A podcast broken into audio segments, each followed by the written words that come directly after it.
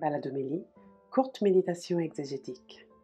Bonjour, je suis le Père Éric Morin du service biblique Évangile et Vie et je vous propose un quart d'heure de méditation exégétique à partir des textes du quatrième dimanche de Pâques que la liturgie nous propose pour dimanche prochain.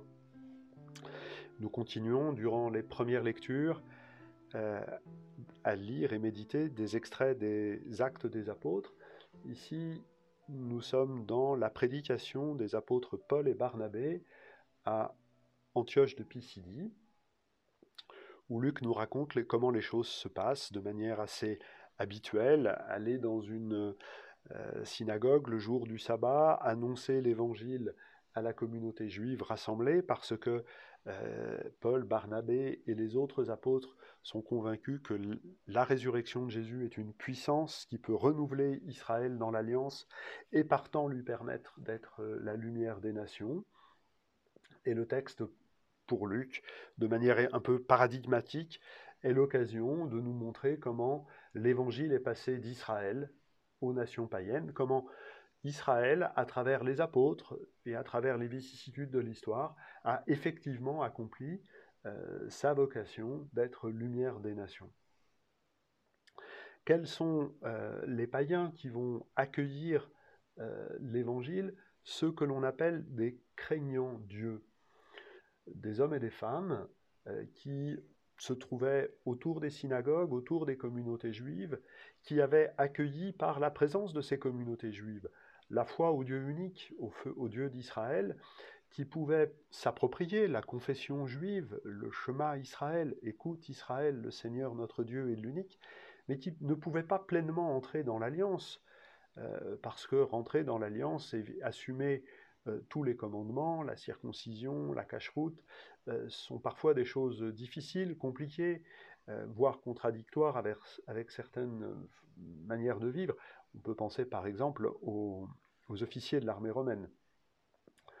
Euh, mais voilà, ils étaient craignants Dieu. Et ce sont eux qui, en entendant euh, la bonne nouvelle de la résurrection de Jésus crucifié, voient s'ouvrir devant eux un chemin pour l'alliance. Par la simple foi en Jésus, par l'adhésion à la personne de Jésus, il y a la possibilité de vivre pleinement l'alliance avec le Dieu d'Israël. Ils peuvent participer, grâce à la résurrection de Jésus et au nom de l'Esprit Saint, ils peuvent participer et bénéficier de l'héritage de la bénédiction faite à travers, Israël. Et c'est pourquoi, euh, dans ce texte-là, euh, Luc nous dit qu'à travers les apôtres, Israël a accompli sa vocation à être la lumière des nations. C'est ce texte qui est cité d'Isaïe 42, Je fais de toi la lumière des nations. Hein. Euh, paradoxalement, ça se réalise et par la, euh, la, prédication des apôtres, mais également à travers ce refus que certains juifs ont manifesté. Mais sûrement nous faut-il réentendre l'enseignement de Paul, réitéré par l'enseignement du Concile Vatican II, la volonté de Dieu, c'est que Israël et l'Église soient côte à côte pour euh, être cette lumière des nations. Ce n'est pas l'Église à la place d'Israël, c'est l'Église et Israël qui ensemble constituent le peuple de Dieu, lumière des nations. Ceci doit nous inviter à euh, redécouvrir l'actualité du dialogue judéo-chrétien et à, y rentrer et à y participer pour que ensemble, euh, sans forcément discuter de la nouvelle alliance, parce que tout le monde sait ce que tout le monde pense, euh, mais qu'ensemble, euh, nous puissions être porteurs du, décalogue, de ces dix paroles de vie que Dieu adresse à l'humanité, et que ensemble, Israël et l'Église doivent porter.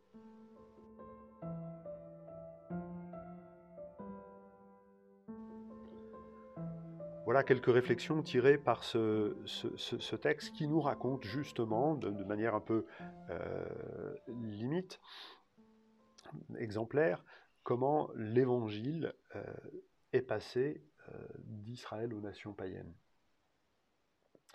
Dans la deuxième lecture, au chapitre 7 du livre de l'Apocalypse, la vision, la révélation, c'est celle de voir le Christ dans, son ensemble, c'est-à-dire l'ensemble de ce peuple de Dieu qui arrive auprès de Dieu.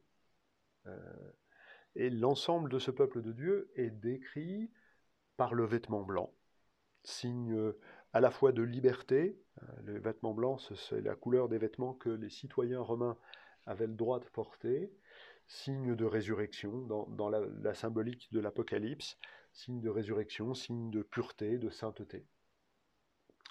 C'est ce peuple de Dieu qui arrive euh, devant le trône, euh, porte des palmes, et c'est donc une procession liturgique avec euh, l'arrière-fond de la fête des tentes sûrement, qui est utilisée ici par Jean pour nous décrire ce peuple de Dieu-là.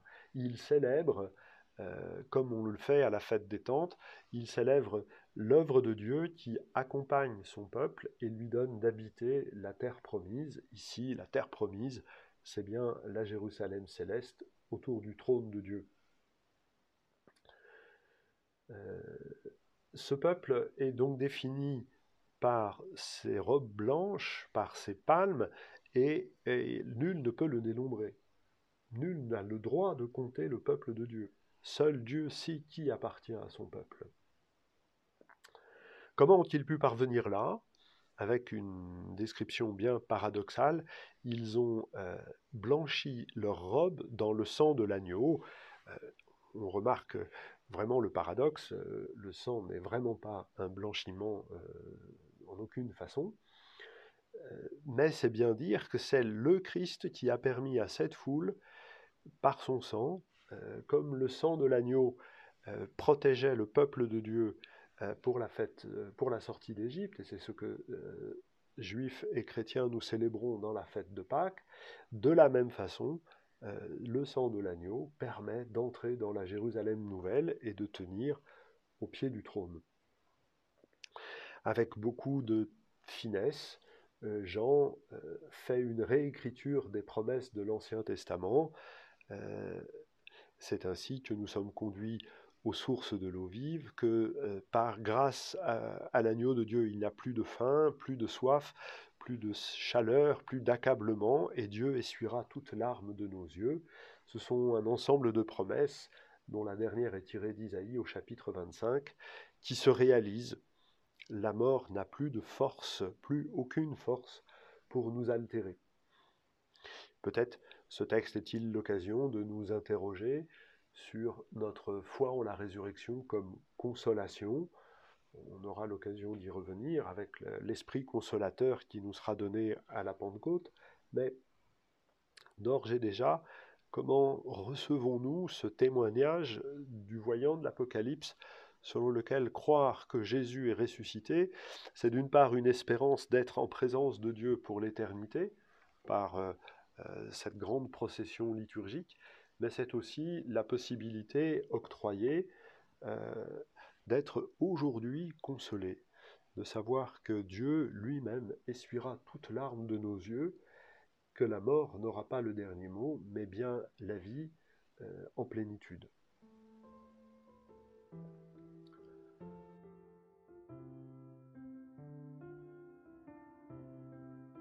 En ce quatrième dimanche de Pâques, dimanche dit du bon pasteur, nous avons un très court extrait de l'évangile de Jean au chapitre 10, dans lequel la relation entre Jésus et ses disciples est à nouveau décrite comme la description, comme la relation d'un berger avec ses brebis. Euh, l'image est assez concrète, assez parlante. Euh, les brebis écoutent ma voix, comme euh, le, troupeau de brebis se laisse conduire par les cris du berger qui donne des indications à son troupeau, euh, plutôt à ses chiens, pour que ceux-ci puissent guider le troupeau dans une direction ou dans une autre. mais ce sur quoi Jésus insiste, c'est cette relation privilégiée entre chaque brebis qui est capable de reconnaître la voix de Jésus.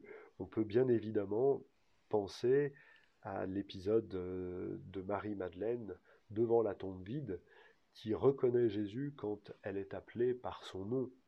Expérience suprême de ce que Jésus dit ici. Mes brebis écoutent ma voix et la reconnaissent comme telle. voix pleine de force, de délicatesse, qui donne le, prénom à chacun. Et cette, cette écoute réciproque se traduit par une connaissance et une suite. Le verbe connaître ici sûrement à prendre dans, dans sa dimension la plus forte. Connaître, c'est la voie du, c'est la relation du suzerain envers le vassal, du berger envers le troupeau. C'est donc une relation de protection, d'attention, de connaissance des besoins. À l'arrière-fond de cette image euh, du, et du troupeau, c'est un arrière-fond royal. Hein, dans l'Antiquité, euh, il était courant qu'un roi soit présenté comme étant le berger, le pasteur de son peuple, et par exemple, euh, à Babylone, la divinité, le dieu Madrouk, donnait au roi de Babylone le soin d'être le berger, le pasteur de son peuple. C'est d'ailleurs la, grande nouveauté d'Isaïe 40, où il est déjà annoncé que c'est Dieu lui-même qui sera le pasteur de son peuple. Il ne va pas se passer, il va pas euh, se soucier des intermédiaires, il va faire lui-même le travail de porter les agneaux sur son cœur, de les conduire au repos, de les conduire vers les, sources, vers les bergeries, vers les pâturages. C'est Dieu lui-même qui est le pasteur de son peuple, nous dit Isaïe. Et c'est bien cette même idée que Jésus reprend. Ici, Jésus insiste pour dire que le Père et moi, nous sommes un. Avec Jésus, c'est le Père lui-même qui s'occupe de son peuple. Il n'a pas délégué quelqu'un pour faire le travail à sa place. Quand il envoie son Fils, il, est lui-même à l'œuvre. Et, l'évangile de Jean est truffé euh, de ces petites remarques qui doivent nous arrêter en méditation et qui ont servi à de nombreuses reprises au Père de l'Église pour penser le mystère trinitaire ou le mystère du Christ. Avec Jésus, c'est le Père qui est à l'œuvre. Avec Jésus, c'est le Père lui-même qui s'occupe du troupeau. Alors nous sommes interrogés euh, par ce texte sur notre relation, euh, la relation que nous établissons entre la puissance de résurrection et le lien que nous reconnaissons, que nous confessons entre Jésus et son Père. Et il y a deux, vérités là qui sont euh, fortement affirmées. Nul ne les arrache à ma main. La puissance de la résurrection de Jésus lui permet d'établir permet au Père d'établir entre nous et Dieu, le Père et le Fils, euh, un lien que rien ne pourra arracher. Aucun ennemi, aucun danger, euh, pas même la mort. On peut bien évidemment penser à l'hymne conclusive euh, du chapitre 8 de la lettre aux Romains. Rien ne nous séparera de l'amour du Christ, ni le danger, ni la persécution, ni la faim, ni le glaive, ni rien.